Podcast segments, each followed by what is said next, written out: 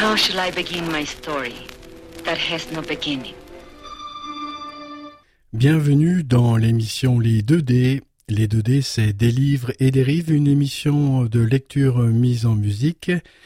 C'est tous les dimanches à partir de 11h et puis le mardi à partir de 22h sur les ondes de Radio Méga 99.2. There can be no disgrace in the true expression of love. But without it, a man can be coarsened and degraded in mind, body, and soul.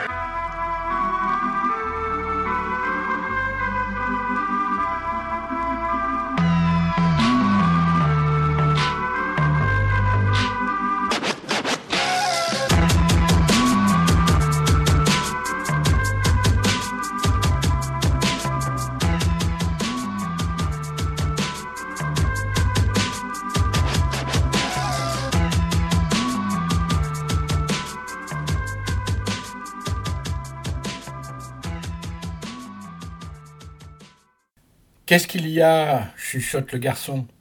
La ferme. La bête scrute une porte de service presque invisible dans la pénombre, puis soudain il ordonne Jette-toi là-dedans, vite, et n'en sors que lorsque je te l'ordonnerai. Il désigne de son nez truffe une énorme panière à linge, débordant d'uniformes crottés posés sur une table de fer. Parsi s'empresse d'obéir. Une fois enfoui, et tout en se pinçant le nez, en raison de la puanteur du linge sale, il tente de se faire une idée du danger auquel ils sont exposés. D'abord, il se produit un grincement de gonds, suivi d'un double battement. Le garçon devine qu'il s'agit du bruit que produit la grande chatière utilisée par les miliciens pour entrer et sortir du bâtiment. Ensuite, au creux du silence s'insinuent des reniflements, puis le cliquetis de griffes sur le carrelage. Soudain, un tumulte de grognements, de chocs sourds et de claquements de mâchoires résonne. Puis plus rien. Et voici que par-ci capte un répugnant bruit de mastication. N'y tenant plus, il bondit hors de sa cachette puante, poignard en main, prêt à affronter l'ennemi. Ce qu'il découvre alors le saisit à la gorge. Le vainqueur est en train de se repaître des entrailles du vaincu. Vorace articule par-ci, ça va? Le molossum relève la tête et tourne vers lui une trogne rendue encore plus hideuse par le sang du milicien qui dégouline de sa gueule. L'apprenti héros se demande si ce monstre ne va pas lui sauter à la gorge, tel Dracula, surpris en pleine curée, pour le punir de ne pas avoir attendu l'ordre de sortir de sa cachette. En fait, Vorace esquisse un sourire de film gore, puis explique. Je commence toujours par le foie. C'est le plus goûtu. Tu veux que je t'en laisse un morceau? Non merci, j'ai déjà vomi mon quatre heures. On y va? Un dernier coup de dent dans la carcasse et qu'ils enfouissent ensuite sous une pile de vêtements sales et les voici repartis.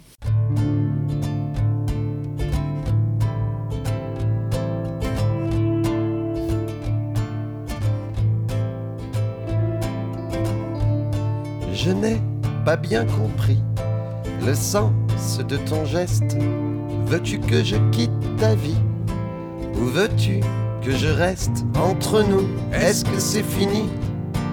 M'as-tu repris la laisse, la gamelle et le tapis, la médaille avec ton adresse?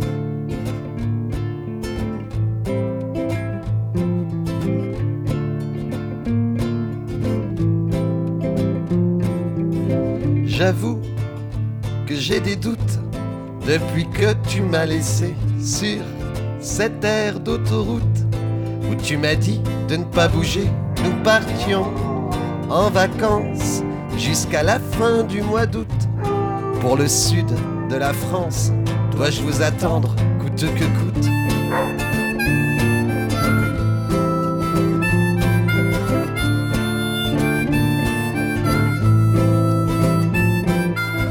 Je t'ai toujours fait la fête, protégé contre tout, contre le facteur et sa casquette, et tous les autres voyous. Et puis, j'ai fait honneur à la dalmatienne du voisin. Elle était en chaleur le 21 du mois de juin.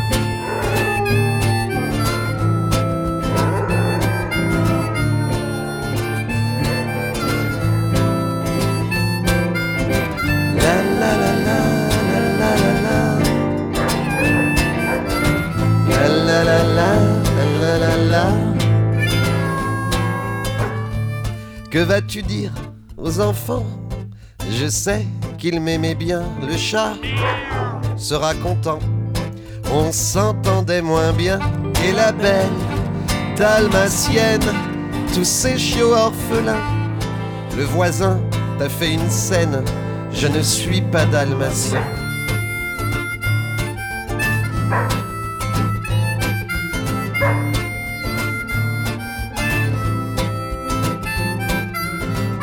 Les hommes, vous êtes bizarres avec vos idées sur les races. Vous inventez le mot bâtard et l'employer à la place du mot métis, pourtant parfait. On a juste croisé l'amour du mot métis, pourtant parfait. On a juste croisé l'amour.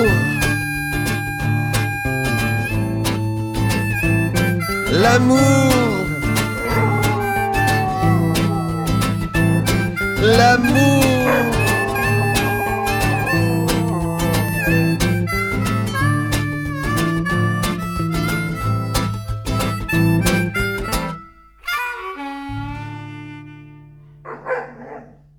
Tout se déroule comme prévu.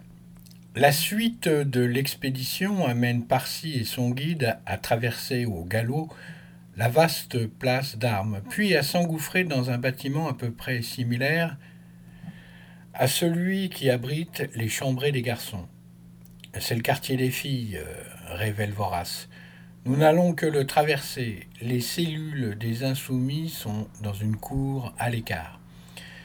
Précisément quelque part au cœur d'une installation souterraine, dont l'unique accès est situé dans une sorte de blockhouse, disposant d'une seule entrée hautement sécurisée. Enfin, et sans encombre, les voici sous la galerie en arcade qui mène à cet espace cerné de hauts murs sans ouverture.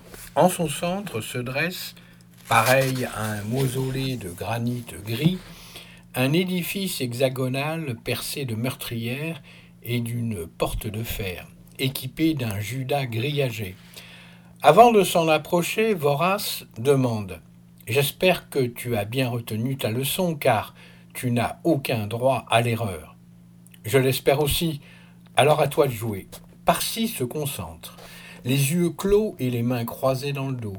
Après quelques essais infructueux qui ont pour effet d'horrifier son compagnon, il parvient à se transformer en officier milicien, drapé dans sa sinistre cape de cuir noir. Certes, il manque quelques détails, mais le résultat est assez convaincant pour inspirer un réflexe de recul à Vorace. Maintenant, va sonner, ordonne ce dernier. Je t'attends ici ou à proximité. L'officier milicien, par-ci, se raidit, prend un air sévère, puis s'inspirant de Dark Vador, marche jusqu'à la porte de fer. Il presse le bouton d'une grosse sonnette fixée sur le montant droit de l'huisse. Son cœur bat la chamade, il a les mains moites et l'estomac malaxé par les pognes d'une lingère catcheuse, mais en dehors de cela, tout va bien, je maîtrise. Il se répète la formule en boucle, jusqu'à ce que le Judas s'ouvre d'un coup et laisse brièvement entrevoir un regard méchant. Plusieurs serrures claquent, le battant s'écarte. Le milicien de garde incline la tête en guise de salut militaire puis s'enquiert. Maître officier, que se passe-t-il? De toute évidence, cette visite nocturne lui paraît des plus insolites. Je dois voir l'insoumis Cléon, le milicien tic. À cette heure Parsi garde une posture hiératique, silencieux, conformément au conseil que lui ont donné ses complices de la chambre 26. Plus tu seras strict, plus tu seras crédible. Les officiers miliciens éprouvent un souverain mépris pour ceux qui leur sont inférieurs, tout comme ils sont méprisés par leurs supérieurs. Parsi s'était étonné que ces gens pétris d'orgueil acceptent cela. Morgan s'est alors chargé de l'explication. La bienfaisance prône un mode de société basé sur une hiérarchie des classes rigoureuses, typique du temps où les rois avaient le pouvoir absolu et la noblesse tous les privilèges, comme aujourd'hui encore dans certains pays. Réalisant son insolence, le garde baisse les yeux puis s'efface devant celui qu'il croit être son supérieur. Pardon, maître officier. Conduisez-moi à lui, exige Parsi. Et d'un pas aussi fin que possible, il franchit ce seuil avec le sentiment déplaisant de pénétrer dans l'antichambre de l'enfer. Or, si l'on songe que l'enfer n'a pas de sortie, le périple qui suit met les nerfs du faux officier milicien à rude épreuve, au point qu'il commence à transpirer, ce qui ne manque pas d'intriguer le subalterne.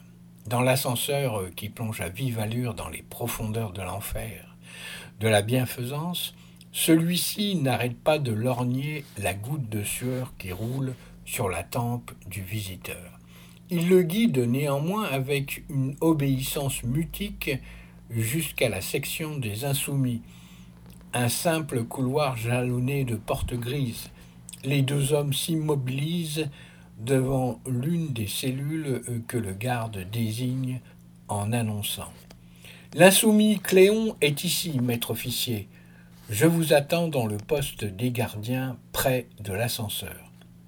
Inutile, je n'ai pas besoin de vous pour le retour, rétorque Parsi tout en remarquant l'énigmatique particularité de cette porte. Elle est la seule à être bosselée en son milieu comme si un prisonnier l'avait frappée de l'intérieur à coups de masse. À vos ordres, dit le garde. Il fait pivoter le volant de métal qui actionne le verrouillage de l'huisse, tirant le battant grinçant, puis tourne les talons. Parsi demeure un moment immobile, indécis, scrutant l'intérieur de cette geôle infâme, plongé dans une obscurité quasi complète. Un bruit de chaîne le fait enfin réagir. Cléon? Pas de réponse. Je m'appelle Parsi et je suis venu vous libérer. Le prisonnier émet un rire sardonique. Je suis un ami de Morgane et de Loublanc. Ces noms doivent vous dire quelque chose. Nouveau bruit de chaîne, puis enfin une voix émerge de ce caveau, jeune, presque douce. Prouvez-le. Morgane, je réponds quoi? Dis-lui que le jour de son arrestation dans les faubourgs de London Victoria, alors que la milice le jetait dans le fourgon, je lui ai fait une promesse. Le moment est venu de l'honorer.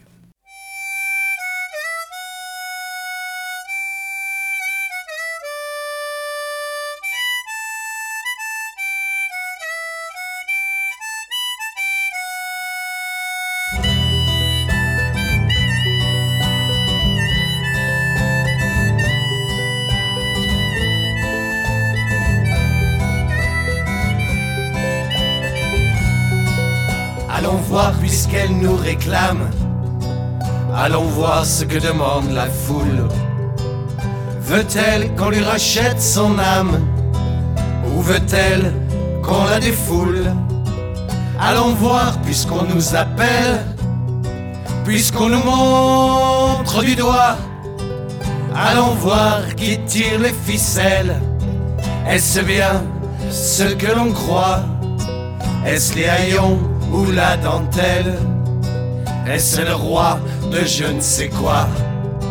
Est-ce le ventre ou la cervelle. Est-ce la population d'en bas.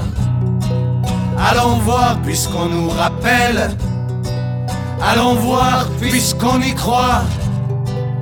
L'enfer qui brûle le ciel. C'est arrivé quelquefois.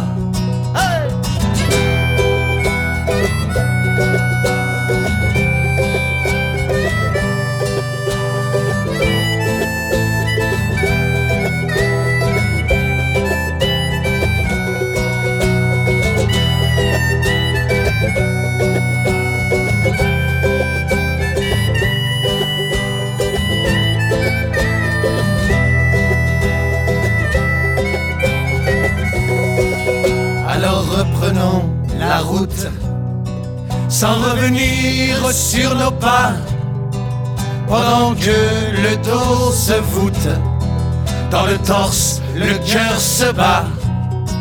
Et déjà ça fait scandale et encore ça fait longtemps que l'on incarne le mal ou le remède ça dépend nous les anges qu'on envoie au diable, nous les démons qu'on attend, nous sommes indispensables, comme le doute au jugement.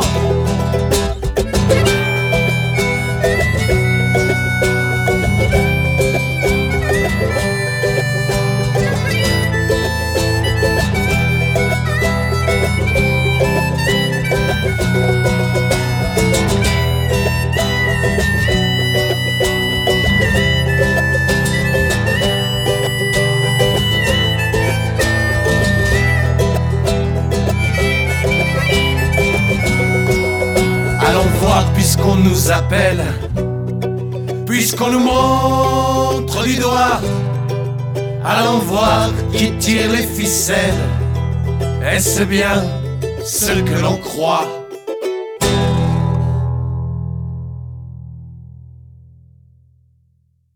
Parsi répète mot pour mot. Admettons, euh, murmure le prisonnier, et comment comptez-vous vous y prendre? À main nue? En guise de réponse, Parsi dégaine son poignard qu'il transforme en bâton d'énergie pure. Il le rend ensuite légèrement lumineux. Sous ce rayonnement bleuté se révèle un personnage de petite taille, affublé d'une tête toute ronde, sur laquelle pousse une chevelure hirsute, guère éloignée de celle de Sherlock au réveil les jours de classe. C'est un adolescent sacrément costaud, puisqu'il paraît aussi large que haut. L'insoumis a les deux pieds nus et les deux mains entravées par une lourde chaîne fixée à la paroi derrière lui. Tout dans la posture de ce jeune homme, qui d'ailleurs n'en est sûrement pas un, comme dans son expression de rugbyman s'apprêtant à exécuter le haka, exprime une fureur et une détermination quasi meurtrières. Parsi se dit que s'il libère cette boule d'énergie un peu trop brutalement, elle pourrait fuser tel un boulet de canon pour s'écraser en face contre le mur du couloir. C'est vous qui avez cabossé la porte demande-t-il en désignant celle qui lui pousse. La bouche aux fines lèvres de Cléon étire un rictus cruel. S'il m'avait laissé trente secondes de plus, je l'aurais fait sauter comme une capsule de bouteille. Parsi n'en doute pas une seconde. Il hoche la tête puis annonce Je vais vous débarrasser de ça. Enfin, je vais essayer. Vous devriez détourner la tête au cas où il y aurait des projections. Il tend à deux mains son bâton pour briser d'abord la chaîne de la main gauche. Il marque cependant une hésitation car Cléon ne semble pas décidé à cesser de le fixer d'un air méfiant. Tant pis pour toi, pense l'apprenti héros, et d'un coup bien ajusté, il fait voler en éclats les maillons dans une superbe gerbe d'étincelles bleutées. Cléon plisse une moue de satisfaction admirative.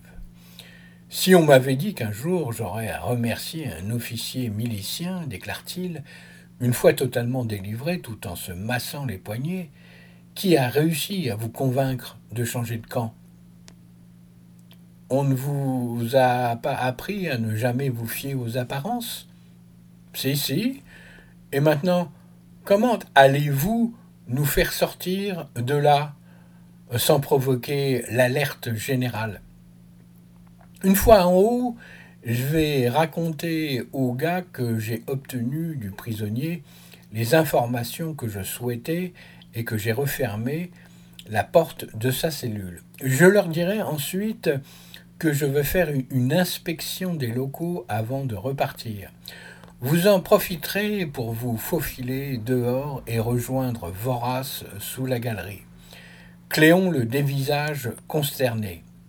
C'est ça votre plan? Vous rigolez, j'espère. Non, pourquoi? Nous l'avons élaboré très sérieusement avec les gars de la chambre 26. Cléon secoue la tête. Mais non, il ne rigole pas. Ils ont dû oublier de vous dire qu'un maître officier ne procède jamais à une telle inspection. C'est le travail des sous-officiers, et uniquement d'eux. Bon, je prends les choses en main. C'est-à-dire Mais voici qu'une voix retentit dans le couloir. Emparez-vous d'eux et brisez-leur les jambes. Parsi fait volte-face pour découvrir, horrifié, un chef milicien planté devant l'entrée de la cellule et le pointant de l'index. Suis-moi, s'écrie Cléon. Ils foncent tête baissée. L'officier s'écarte in extremis, tandis que les gardes qui s'apprêtaient à s'engouffrer dans la cellule ne peuvent éviter le choc. Et celui-ci est terrible. Aucun ne s'en relève indemne. Quant à leur chef, Parsi le voit passer devant la cellule à l'horizontale en vol plané.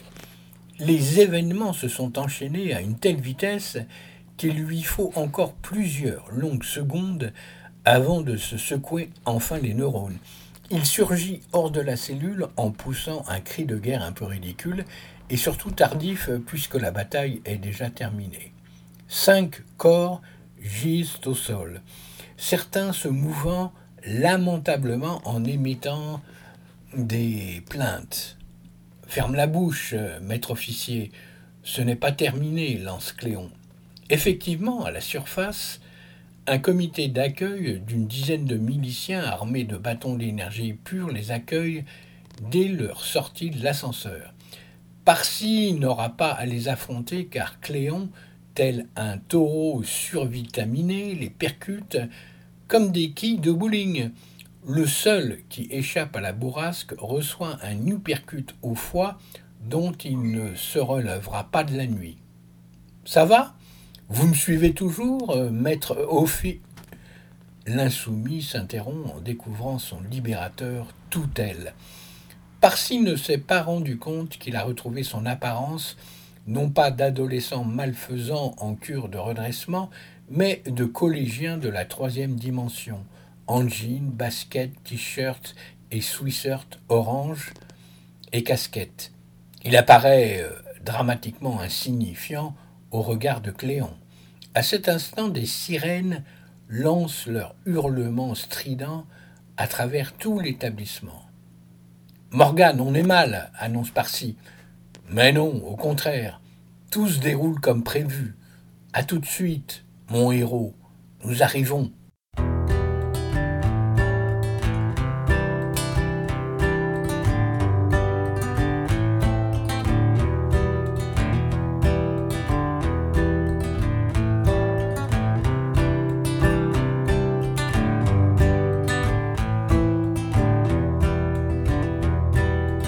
Est-ce à cause du temps qu'il fait dehors Ou est-ce l'alignement des planètes. Tout ce feu qui m'envahit le corps et qui brûle, qui brûle dans ma tête. Si seulement j'avais su me plaire, j'aurais appris à me taire plus souvent, plus souvent.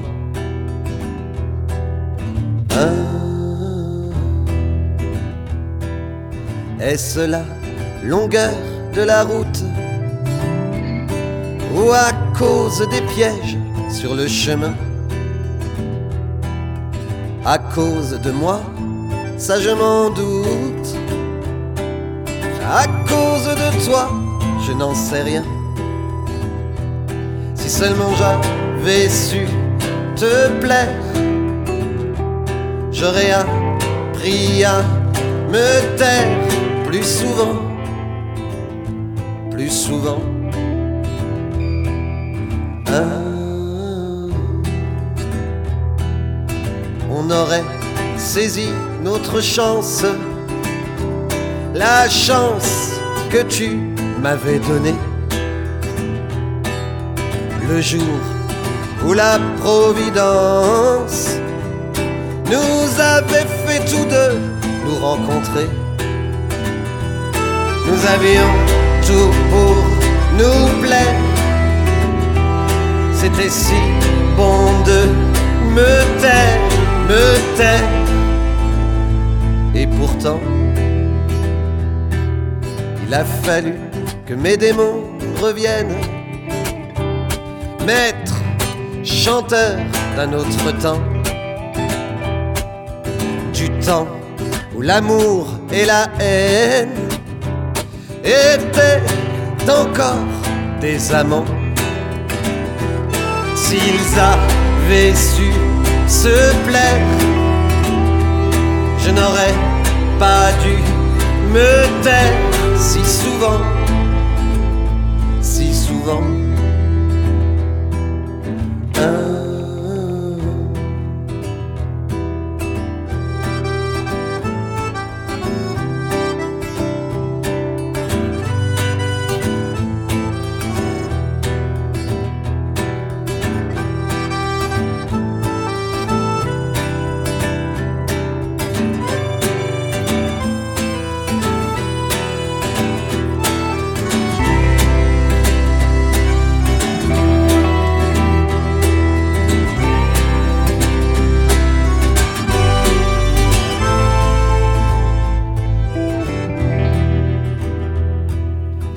Est-ce à cause du temps qu'il fait dehors Ou est-ce l'alignement des planètes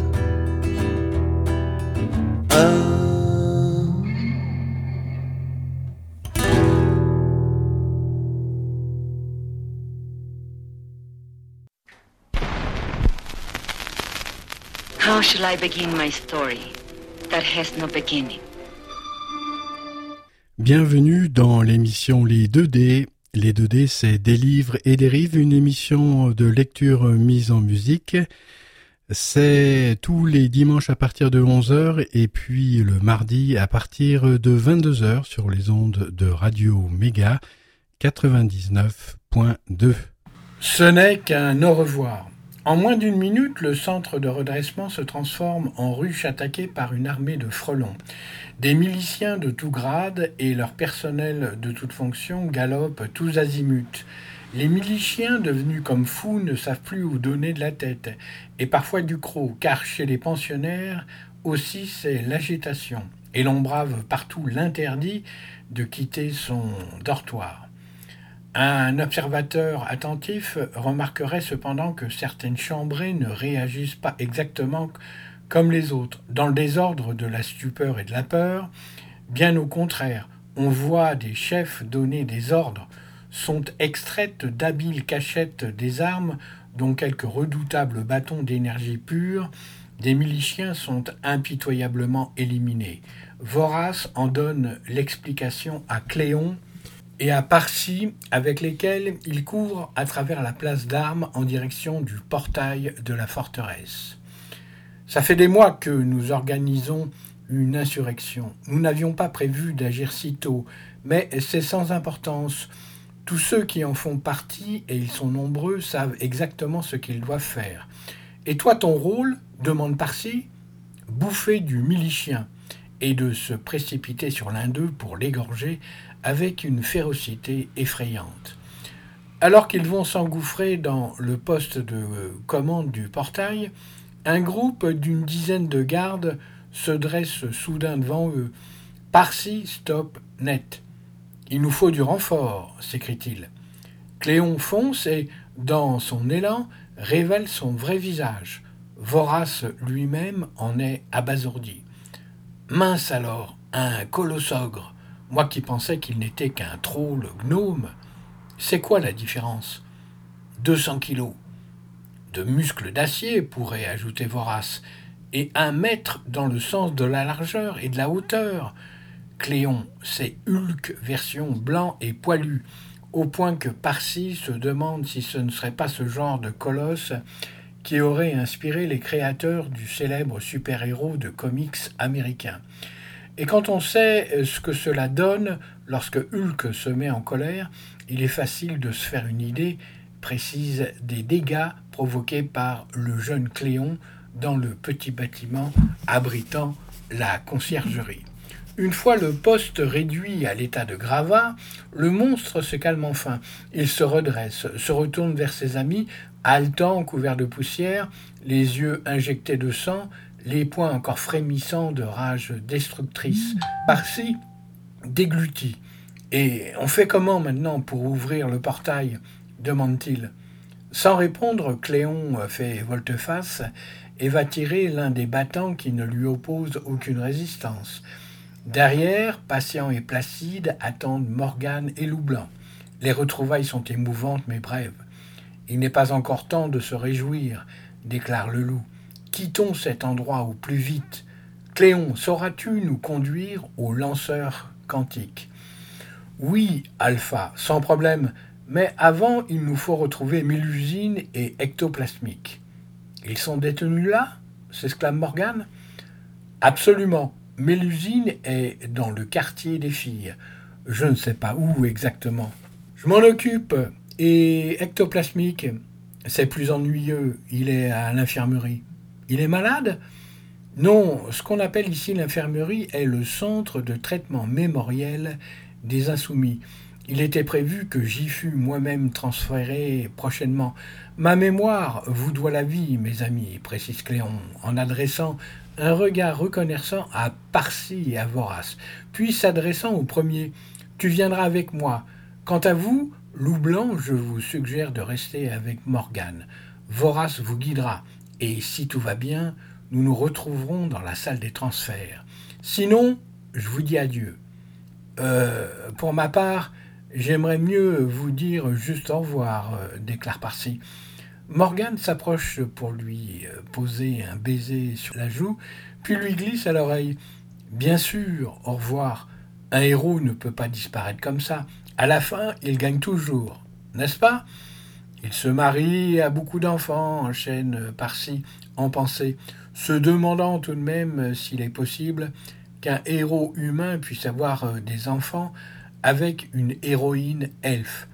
Il acquiesce vivement, avec d'autant plus de conviction, qu'il ne doute pas un instant que son épopée le ramènera chez lui dans sa douillette chambre d'adolescent privilégié du XXIe siècle, heureux tel Ulysse qui fit un beau voyage.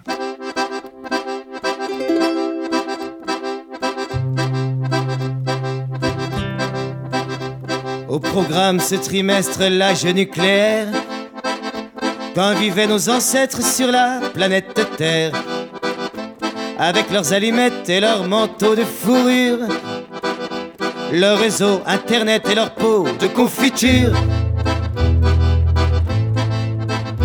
Sur un sol divisé en plusieurs parcelles, ces hommes-là descendaient de la tour de Babel. Bien qu'ils eurent le même ciel, ils étaient jamais d'accord pour élire sa sentinelle, son nom et son folklore. Ça avait encore du poil quand ils ont tout fait sauter. Mais je me souviens pas de la date. Papa, est-ce que tu la connais? Les riches très riches que les pauvres prenaient aux pauvres. Il y avait des hommes sandwich dans la gamelle des fauves de l'eau, il en pleuvait, mais pas pour tout le monde. Le climat se réchauffait, chacun voulait la bombe. Il roulait en bagnole et les bagnoles au super. Mais ça manquait de pétrole à part dans l'atmosphère. Au bord de la faillite, ils s'étripèrent entre eux. C'était sans doute la suite de la guerre du feu.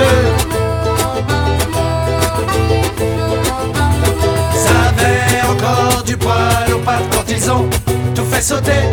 Mais je me souviens pas de la date. Papa, est-ce que tu la connais?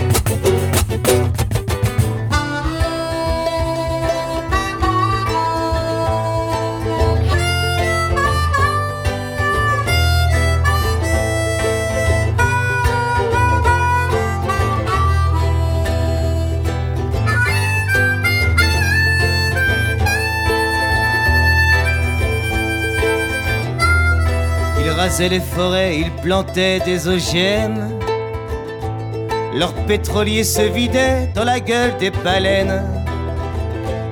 Un géant au pied d'argile mettait les pieds dans le plat. Il y a des traces à Tchernobyl et à Fukushima. Vivant le prochain trimestre au programme l'âge de pierre avec les pâtures rupestres et les grands mammifères. Faudrait qu'on les chassait juste avec une lance. Que de l'eau il en pleuvait, on avait bien de la chance. On avait encore du poil aux pattes quand on a tout fait sauter. Mais je me souviens pas de la date. Papa, est-ce que tu la connais?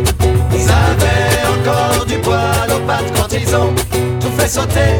Mais je me souviens pas de la date. Papa, est-ce que tu la connais?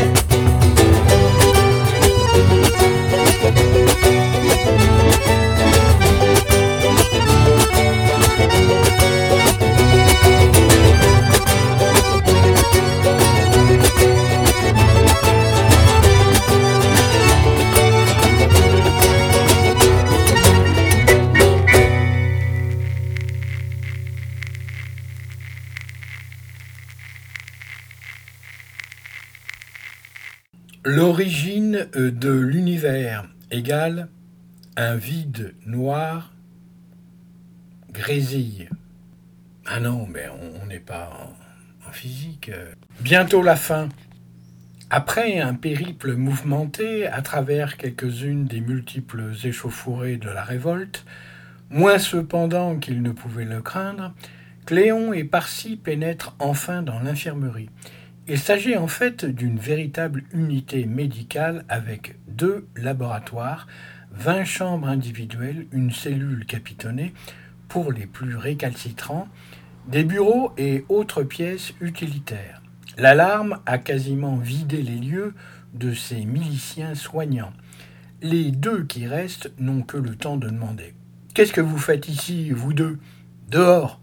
À vos ordres, réplique Cléon sous leurs yeux horrifiés, il retrouve son aspect de colossogre, juste le temps de les balancer à travers la fenêtre la plus proche. Puis les deux insurgés délivrent les quelques enfants malfaisants en cours de traitement jusqu'à ce qu'enfin ils entrent dans la chambre d'un garçon de toute petite taille, assis sur son lit, la tête inclinée et les yeux fermés, sa pâleur quasi cadavérique saisit par-ci. Il le voit si chétif et fragile qu'il se demande s'ils ne vont pas devoir le porter. Le jeune prisonnier lève le nez et manifeste d'un froncement de sourcils un léger étonnement. Ah, c'est toi, Cléon, dit-il d'une voix à peine audible. Tu me reconnais? réagit Cléon. Bien sûr. Et qui est ce jeune garçon avec toi? J'aime bien son aura. Elle est jaune avec de jolies nuances orangées. C'est notre héros, un humain insignifiant mais brave. Nous venons te chercher. Ah oui, c'est gentil. Où va-t-on? On rentre au manoir. Un sourire dévoilant une dentition d'une parfaite blancheur illumine le visage de ce singulier personnage. Est-ce qu'ils t'ont fait subir le traitement? s'inquiète Cléon. Ils ont essayé, mais sur un éthéré, il n'est pas si simple d'effacer la mémoire. La mienne est en grande partie dans mon autre corps. Alors tout va bien, tu es sûr?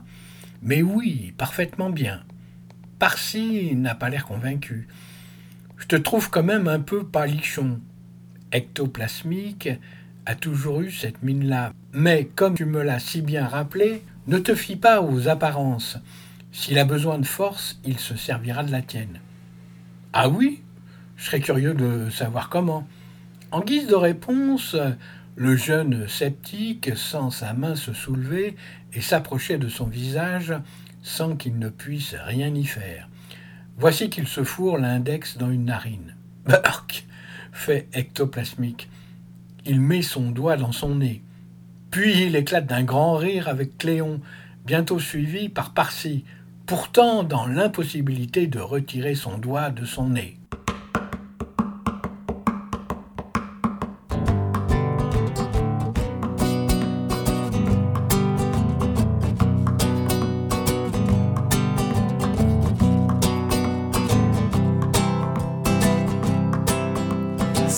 Un beau jour pour vivre, pour prendre le temps, emporter un ou deux livres et foutre le camp. Personne ne compte sur moi. Ça y est, je suis libre. Jusqu'à la fin du mois, là tout est possible. Et je donne carte blanche à mes rêves. Je me moque bien des temps qui courent. Dehors le soleil se lève. J'ai envie de faire un tour. Un tour.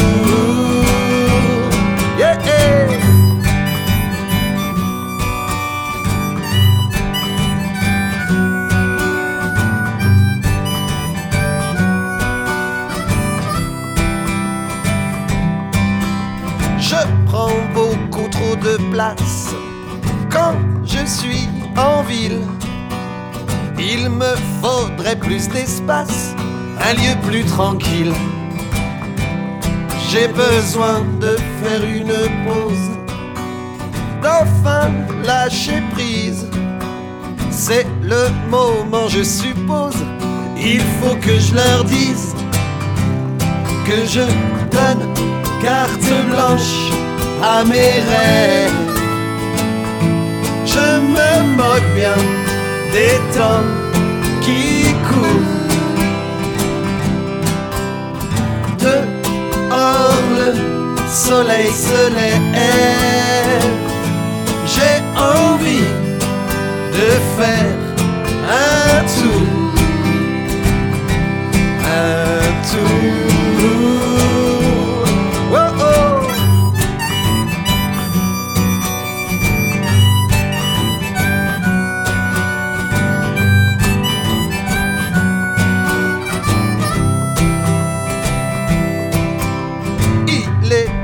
Que j'aille voir ailleurs si j'y suis. Que je trouve un quelque part où dire me voici. Mon âme a pris l'apparence d'un vrai papillon qui trouve sa délivrance au milieu de mon front. Et je donne carte blanche à mes rêves. Je me moque bien des temps qui courent. Dehors le soleil se lève.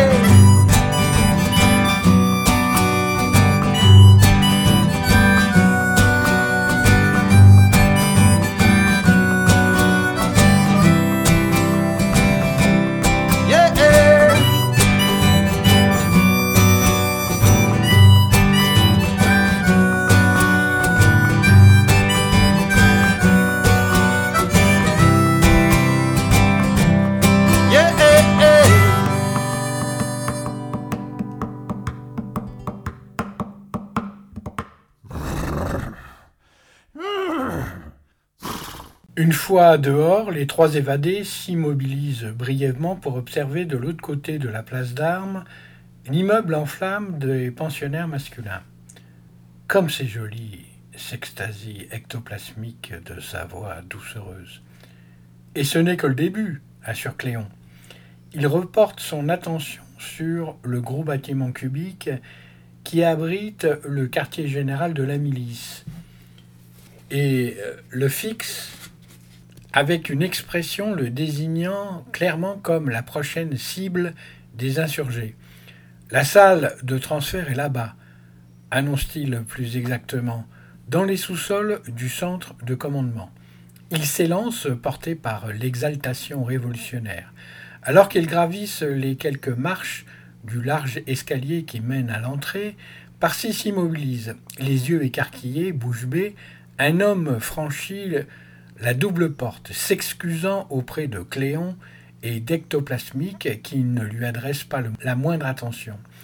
C'est un vieil homme au regard espiègle, coiffé d'un chapeau noir à large bord, portant une barbe grise. Monsieur Melguin? Ça alors, si je m'attendais. Oh, bonjour, jeune Sherlock. Tout va comme vous le souhaitez? Oui, enfin, à peu près. Qu'est-ce que vous faites là? Melgan sourit puis annonce avant de reprendre son chemin. C'est bientôt la fin de votre épopée et accessoirement l'heure du paiement. À plus tard. Parsi le regarde s'éloigner sur l'esplanade, le pas léger, chevelure au vent, jusqu'à ce que Cléon, depuis le perron, le presse de bouger. J'arrive, répondit-il d'une voix distraite.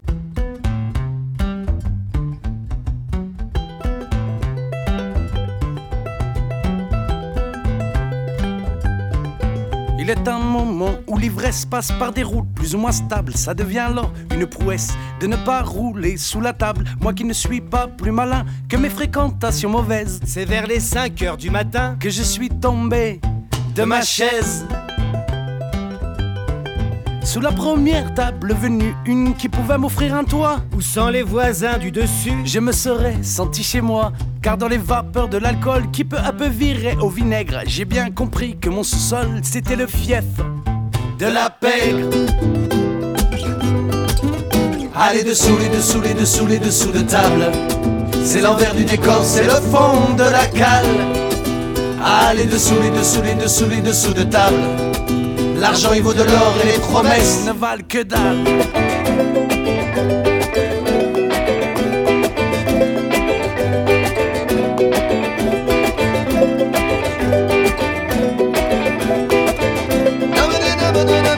Je découvrais un autre monde où la monnaie c'est le pot de vin. Où une blonde n'est pas si blonde. Où la victime c'est le témoin. Où celui qui a le bras long tape dans la main qui tient les rênes. Où un détournement de fonds sert de budget pour les étrennes. J'étais spectateur malgré moi d'une économie souterraine. D'un pacte où l'on croise les doigts tout en se tenant par les veines. Puis d'un retournement de veste, d'une bataille sans rancune. Chacun se partageant les restes d'un pigeon qui a perdu ses plumes. Allez dessous, les dessous, les dessous, les dessous de table. C'est l'envers du décor, c'est le fond de la cale. Allez dessous, les dessous, les dessous, les dessous de table. L'argent il vaut de l'or et les promesses ne valent que dalle.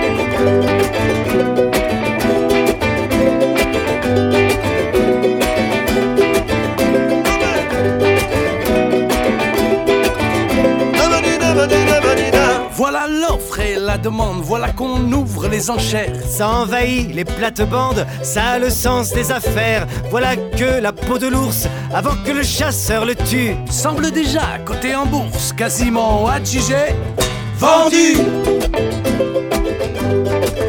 Voilà qu'un grand laboratoire devenu bon qu'à faire des bulles reçoit le soutien du pouvoir pour nous faire passer la pilule. Le jour où les dessous de table ne feront plus que dans la dentelle, ils seront bien plus fréquentables. Mais en attendant, ouais, quel bordel! Allez dessous, les dessous, les dessous, les dessous de table. C'est l'envers du décor, c'est le fond de la cale. Ah, les dessous, les dessous, les dessous, les dessous de table. L'argent, il vaut de l'or et les promesses.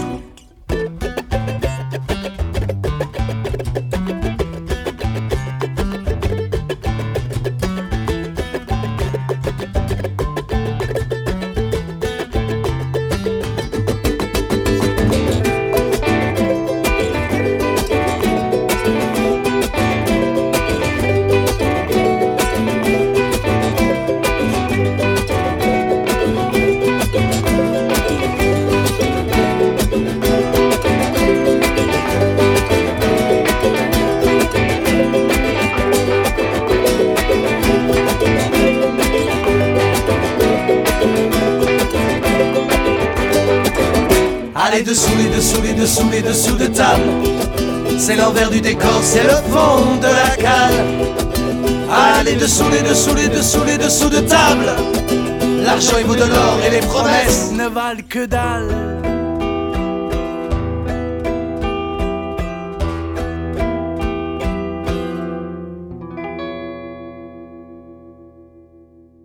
Dans le hall du bâtiment, il se produit une brève échauffourée entre le colossogre et un milicien qui parvient à lui mordre cruellement une main.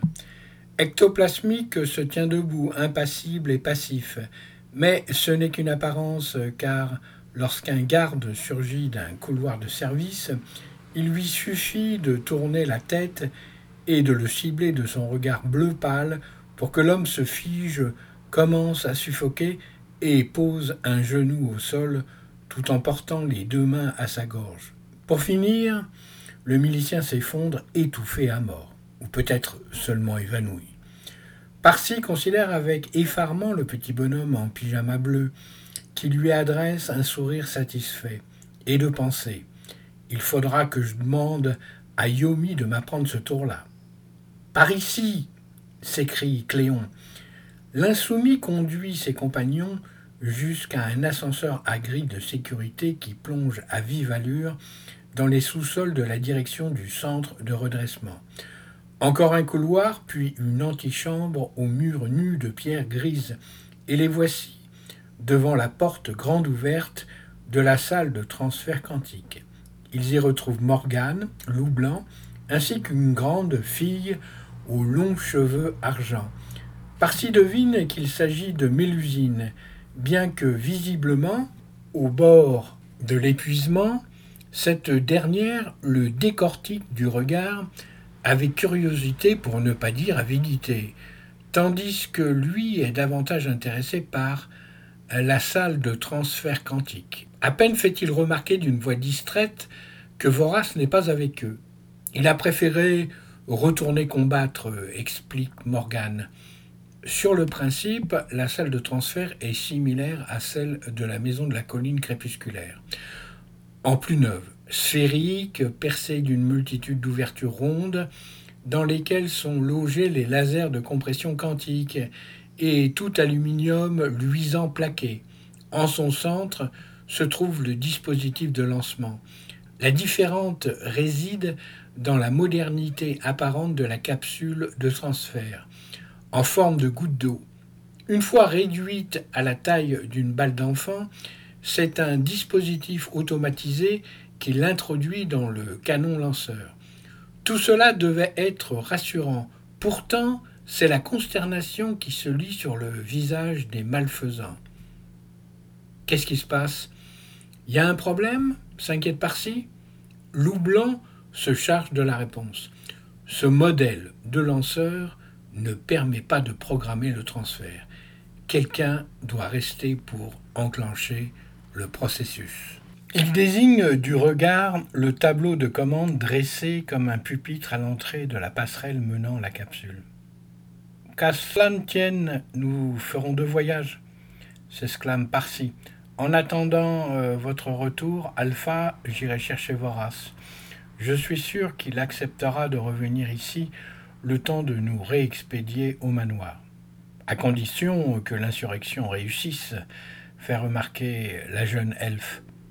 Morgane a raison, ce serait trop risqué de devoir compter sur Vorace, approuve Cléon. Ce sera donc moi qui resterai. Non, non, moi je reste. C'est très courageux de ta part, euh, par-ci, mais... Cléon, j'ai une bonne raison d'être volontaire. Jusque-là, je n'étais qu'apprenti héros. Voici une belle occasion de devenir un héros à part entière. Nous dirons que c'est comme un rite d'initiation. Tu ne voudrais quand même pas me priver de cela Il paraît réfléchir un instant avant d'enchaîner énigmatique. Et puis, il n'y a aucune inquiétude à avoir puisque j'ai acheté au marchand d'épopées une histoire qui ne peut que se terminer bien. Qui est ce marchand Sanquier loup blanc. Cherchez pas, c'est un peu comme le Père Noël version agence de voyage. Le temps euh, pressant, ses amis euh, se résignent à ne pas en savoir davantage. Après avoir échangé la promesse de se retrouver bien vite pour fêter la victoire, la fête des malfaisants héroïques, Cléon règle le processus de lancement de telle façon que Parsi n'aura plus qu'à presser un bouton et sortir très vite de la sphère. Les cinq fugitifs s'entassent tant bien que mal dans la capsule. Un dernier regard avant de refermer la trappe, et enfin c'est parti, lance Parsi en pressant le déclencheur. À tout à l'heure.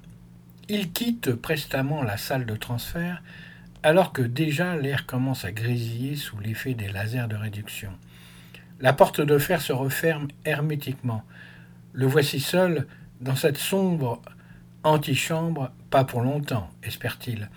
Trois minutes tout au plus, à condition que tout se passe bien en surface. Il fait volte-face. Derrière lui, au bout du couloir, la cabine d'ascenseur s'est mise en mouvement, appelée à un étage supérieur. Durant un long moment, il reste en tension, attentif au moindre son. Le coulissement des câbles et les grincements de poulies résonnent à nouveau. L'ascenseur redescend, mais qui transportera-t-il? Trois hypothèses. Melguin, des miliciens, voraces le cœur battant, le héros se prépare au pire. Bâton d'énergie pure en main, les genoux fléchis, la mine farouche, mais la gorge sèche. Bienvenue dans l'émission Les 2D. Les 2D, c'est Des livres et des une émission de lecture mise en musique. C'est tous les dimanches à partir de 11h et puis le mardi à partir de 22h sur les ondes de Radio Méga 99.2. There can be no disgrace in the true expression of love. But without it, a man can be coarsened and degraded in mind, body, so.